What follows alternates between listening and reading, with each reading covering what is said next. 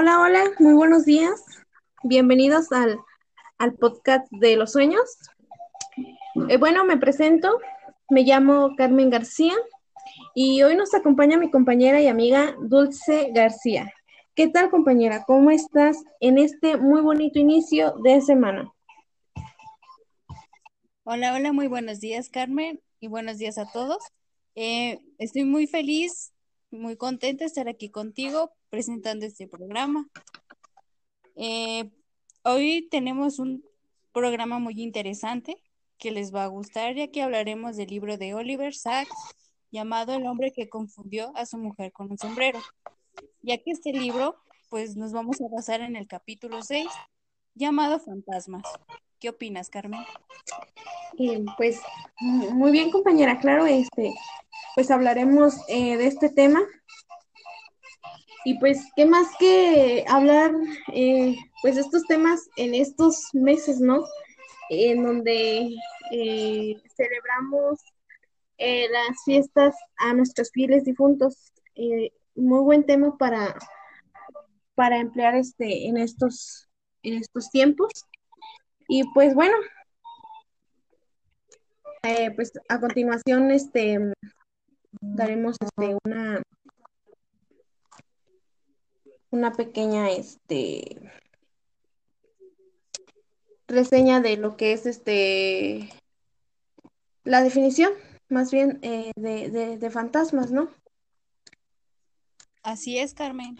Y pues, ya pues este término como la gente lo relaciona mucho con el miedo, con el suspenso, pues ya que es algo misterioso para, para estos meses de octubre y noviembre. Claro, este, como no, no este emplear este tema y pues bueno, a continuación, pues, este, emplearemos este, este tema. Y bueno, nos habla de, en este capítulo nos habla de, de un neurólogo, ¿no? Este, llamado Silas Weir Mitchell.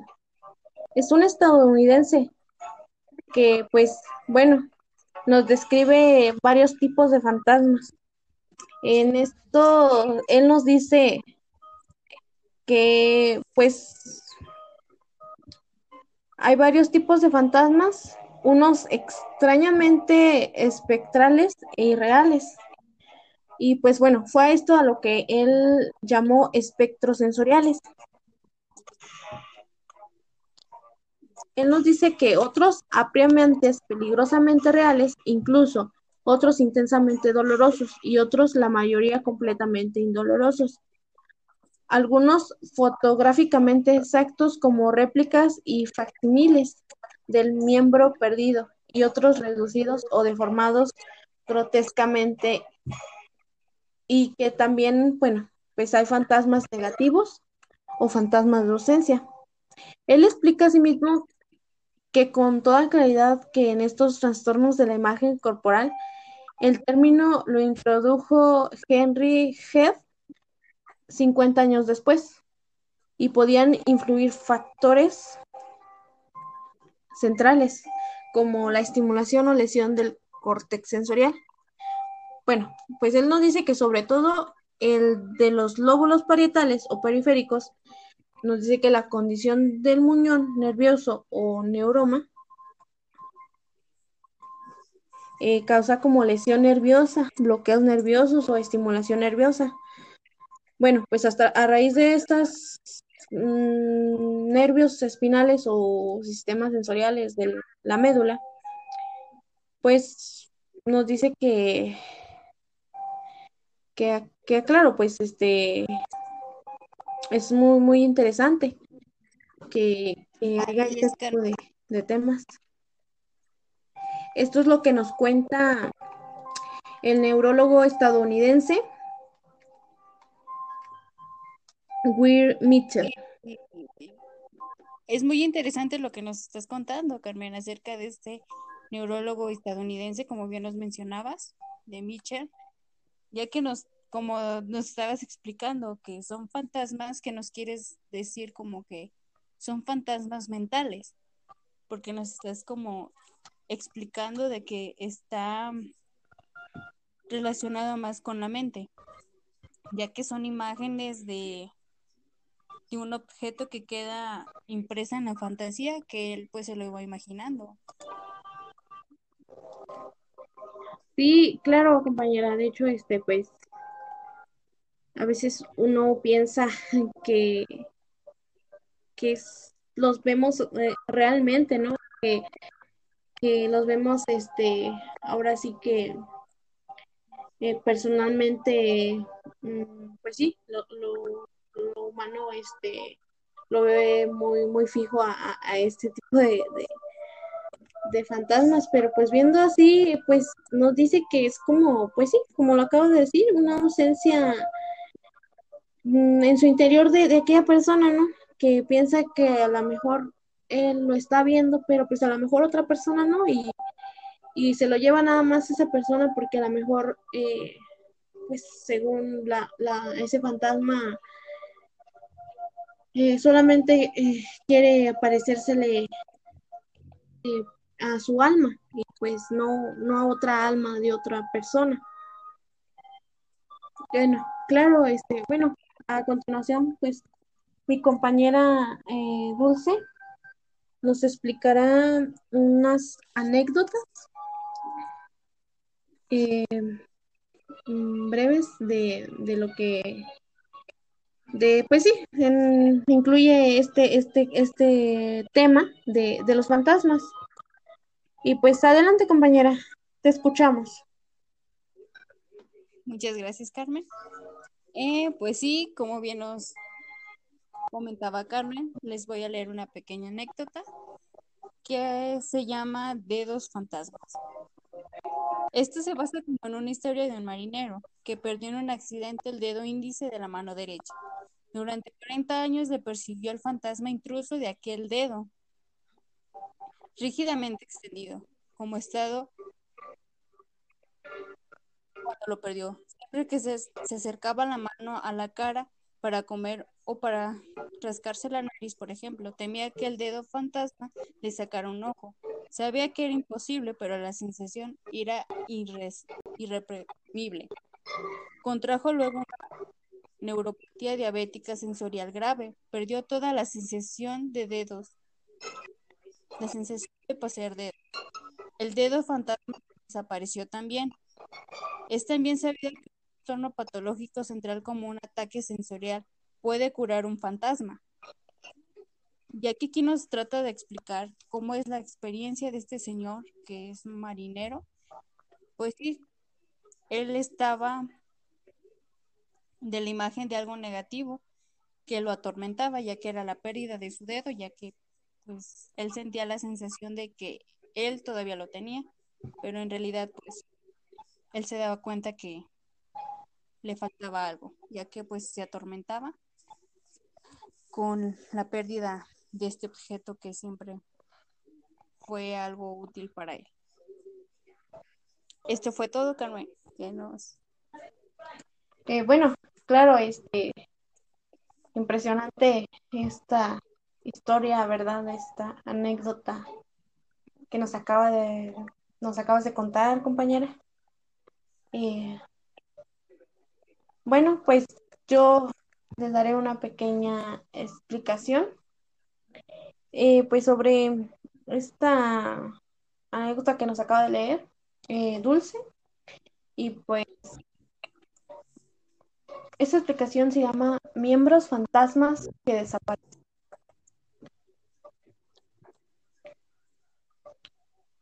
qué? Bueno, nos dice que todos los amputados y todos los que trabajan saben que es esencial un miembro fantasma.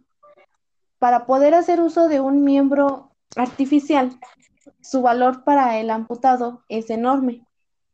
Esto lo escribe el doctor Michael Kramer. Estoy completamente seguro de que ningún amputado con una extremidad inferior artificial puede caminar con ella satisfactoriamente. hasta que le ha incorporado la imagen corporal, en otras palabras, el fantasma. Él, es lo que dijo el doctor Michael Kramer.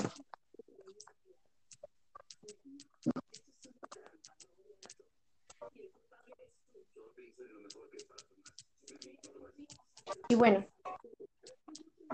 pues nos dice que, que la, la desaparición de un fantasma pues puede ser por tanto desastrosa y bueno, y su recuperación y su reanimación, una cuestión acuciante que puede conseguirse de modos muy diversos. Bueno, eh, el neurólogo Will Mitchell explica que, que cómo resucitó súbitamente una faradización del plexo braquial, una mano fantasma que llevaba 25 años perdida.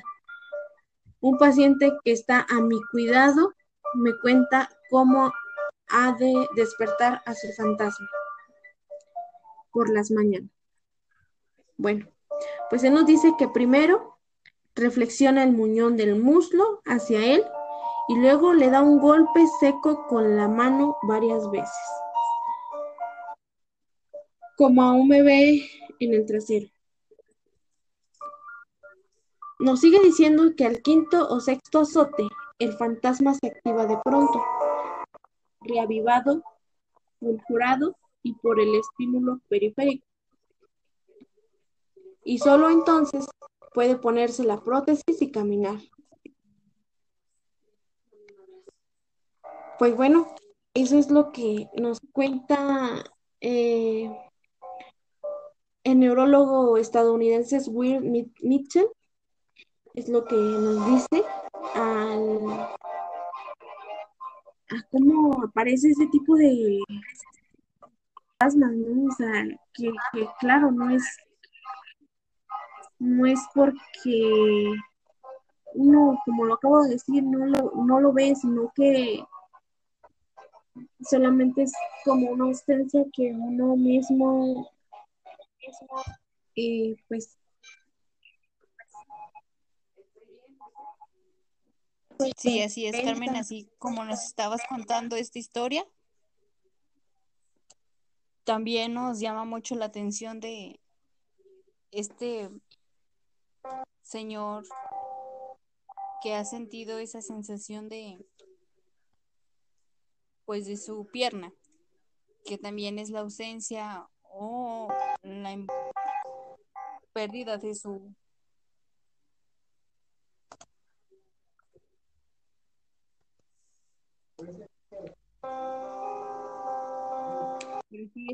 nos parece muy interesante que nos contaras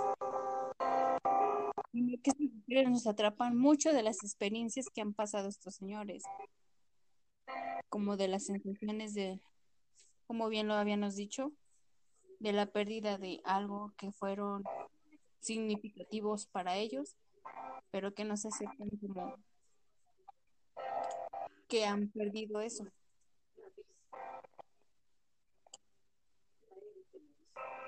Sí, este, claro, compañera, de hecho, pues sí, nos deja ahora sí que dudando, pensando, pensativo. Eh, claro, o sea, no de, bueno, yo me quedo pues muy presionada, ¿no? De que de que muchos de nosotros pensábamos que pues para nosotros un fantasma era una persona eh, muerta, no sé, de algún familiar que seguía rondando por nuestras casas, que eh, pues nunca se ausentaba, sino siempre estaba presente, donde quiera, en el lugar que, que fuera, él, él estaba así. Bueno, yo me llevaba ese tipo de, Eh, ejemplos y de pues de todo lo que nos decían los rumores, ¿no? Los mitos de las personas. O de que, pues sí, mucha gente nos decía, no, pues es que vi un fantasma, o no sé, o vi el espíritu de mi hermana, o no sé, mi papá, mi mamá, no sé, ¿verdad? que a lo mejor pues sí eran fantasías o como cosas que a lo mejor no, a lo mejor sí lo veías tú solamente, pero pues otras personas pues no te lo creían o no lo veían tampoco y decías pues no, o sea, y pues fíjate que esto nos deja como de pues ahora sí que cómo, cómo se aparecen o cómo se presenta fantasma hacia una persona, hacia, hacia una Sí, Carmen. Pues sí, ya que pues nuestra mente juega con, con lo que vemos. Y, claro. Ya que pues sí, me parece muy interesante este tema porque pues aborda muchos aspectos con lo paranormal, lo, lo, lo relacionamos más con eso. Sí, ¿verdad? Este. Sí nos quedamos como muy un poquito impresionadas por lo, por lo que nos ha dicho este tipo de anécdotas, estas historias y, y bueno, su explicación, ¿verdad? De, del cómo es este... estructurando todo ese trastorno, que es un trastorno que se van creando las personas. Ajá, claro.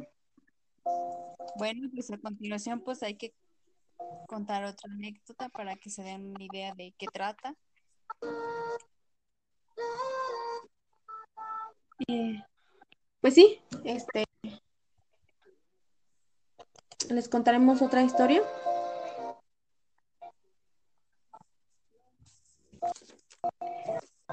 Pues, así es, Carmen. Bueno, pues comenzamos con la siguiente anécdota.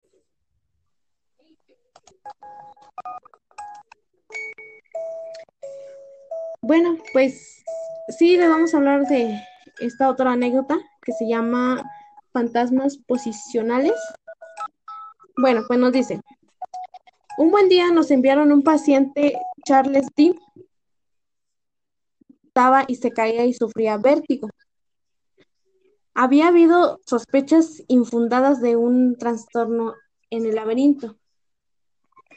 Un examen más detenido mostró claramente que lo que tenía no era vértigo, ni mucho menos, sino una agitación de ilusiones posturales en continuo cambio.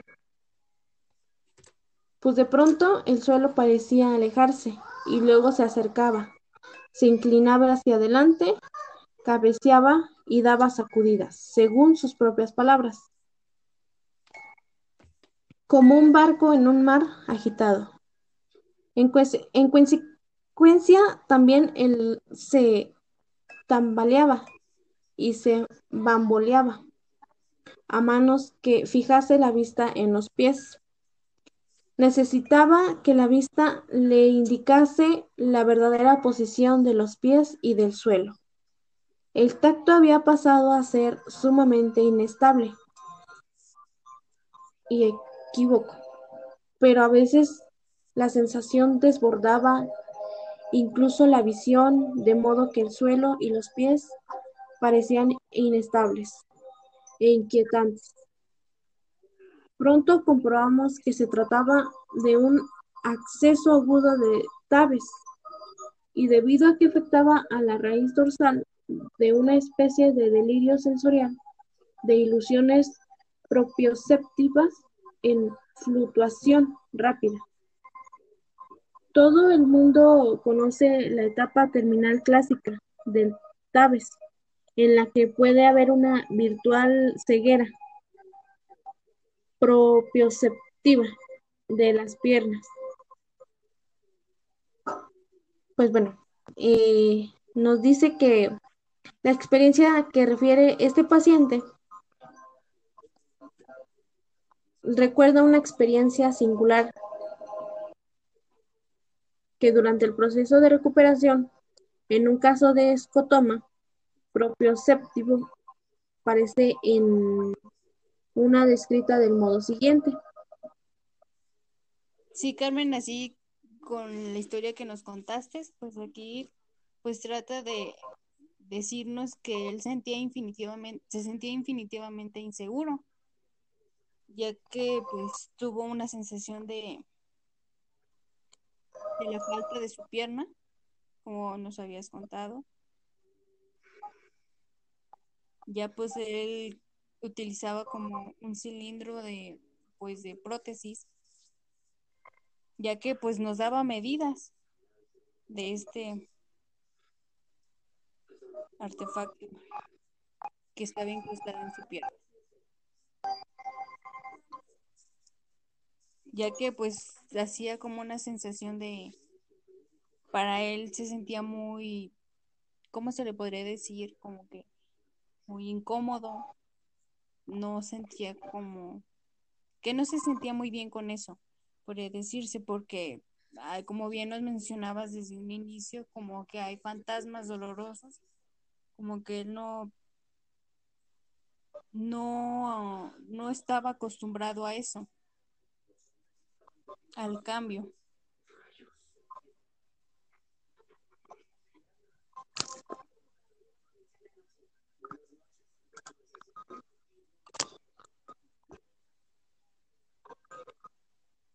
Sí, claro, este, compañera, pues sí, nos dice que que pues sí, este, ahora sí que los fantasmas pues sí servían a, a que se producen, bueno, pues que se han de producir ah, cosas que son reales o, o, o que no lo son verdad, pero bueno,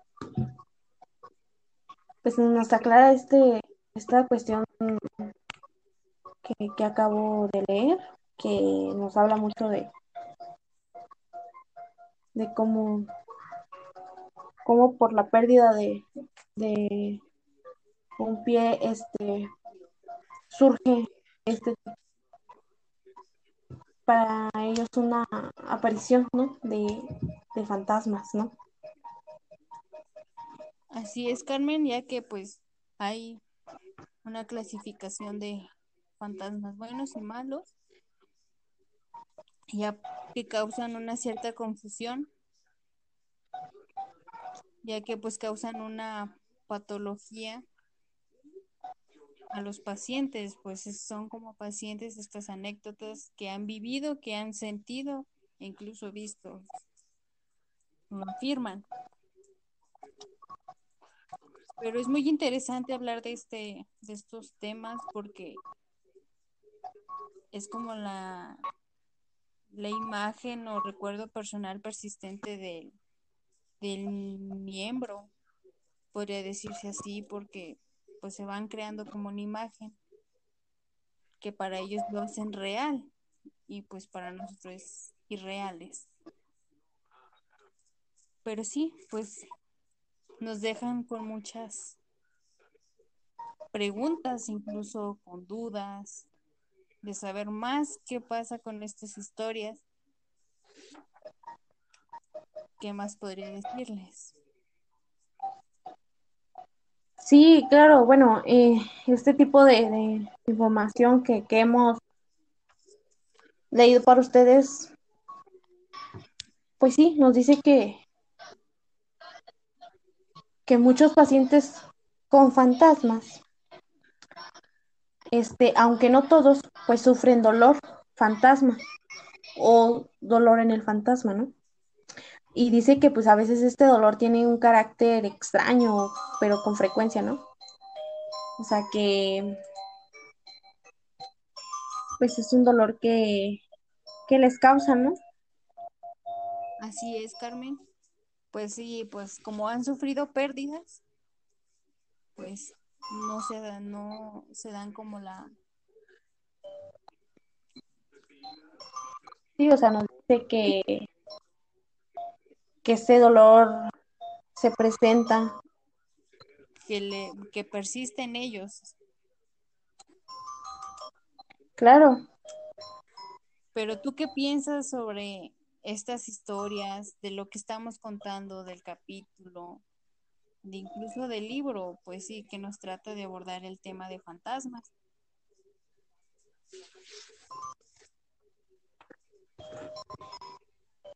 Pues más que nada me deja un poco impresionada, la verdad. No había leído este tipo de temas.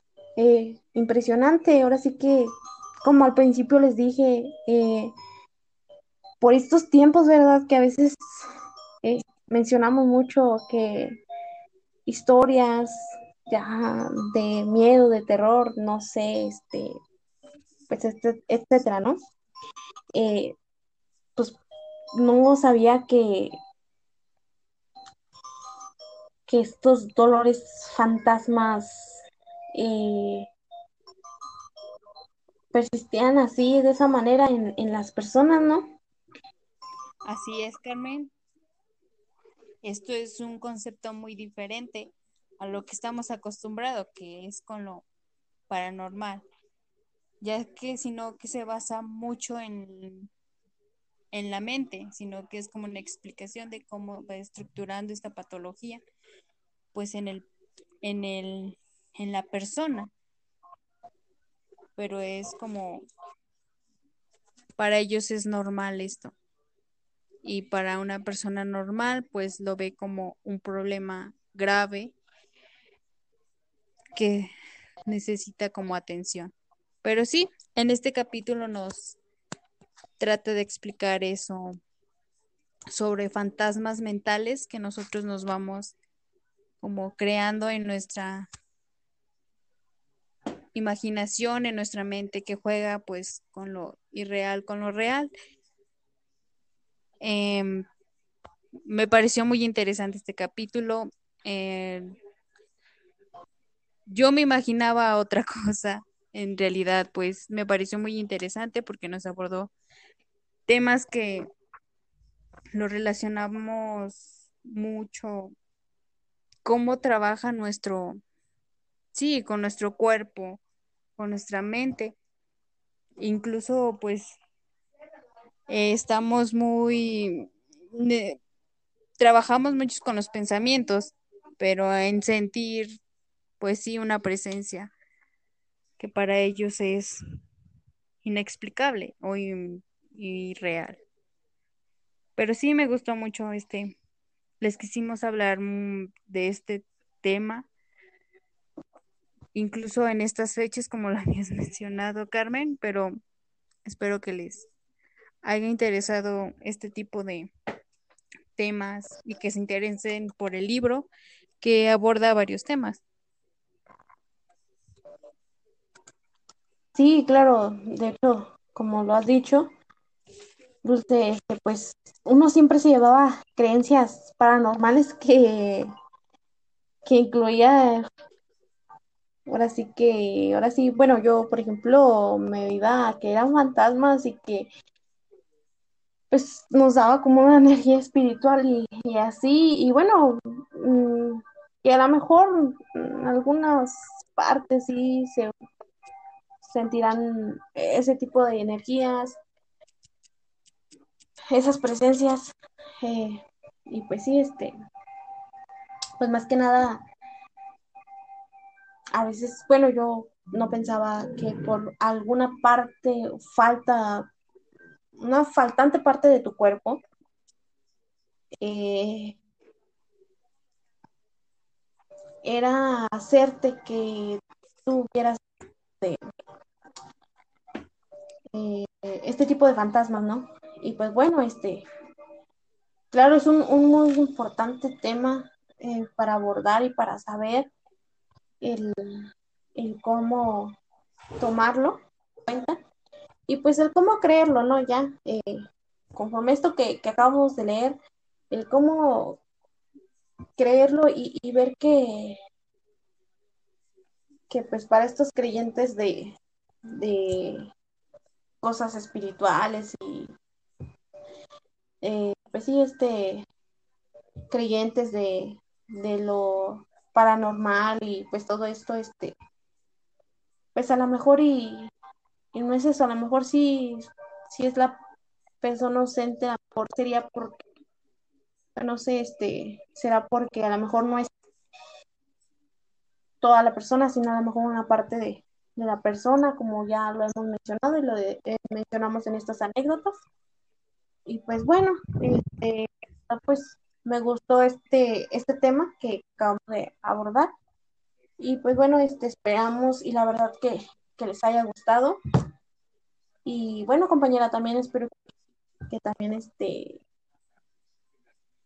hayas, pues sí, entendido muy bien este, este, estos temas por, por estos este, tiempos. Ajá, así como lo había. Sí, este tema pues me parece interesante. Igual para los que nos están escuchando les haya parecido interesante el tema que abordamos hoy. Y pues gracias por estar aquí contigo y pues contar este, este, este contenido de fantasmas. Bueno, pues muchas gracias, gracias por, por invitarme aquí a contar esto. Sí, espero que lo hayan disfrutado. Muchas gracias, Carmen, eh, y escuchen el programa. Sí, pues qué bueno que les haya gustado. Y pues bueno, eh, nos despedimos. Y pues bueno, espero que les haya gustado mucho este tema eh, mencionado sobre los, los fantasmas eh, en estos tiempos. Y pues más que nada cómo poder celebrar a nuestros fieles difuntos tranquilos y pues el llevarnos a cabo este, esta información. Espero les haya gustado mucho eh, este podcast de los sueños. Nos vemos en la próxima transmisión. Y pues saludos y bendiciones y pues muy bonito inicio de semana. Y bueno, pues los dejamos.